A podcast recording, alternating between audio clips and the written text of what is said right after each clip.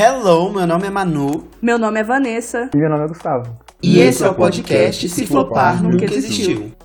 Aqui a gente vai conversar sobre cultura pop, cinema. Inclusive, já parou pra pensar por que a Amy Adams nunca ganhou um Oscar? A gente te conta, mas se flopar nunca existiu. A gente também vai falar sobre música. Você já parou pra pensar por que a Katy Perry nunca ganhou um Grammy? A gente te conta, mas se flopar nunca existiu. Ah, e vamos falar também sobre os bafões dos famosos. Ai, gente, bafão. Bafão não. Ah, mas de qualquer forma, fica aqui com a gente. Mas se flopar, nunca existiu.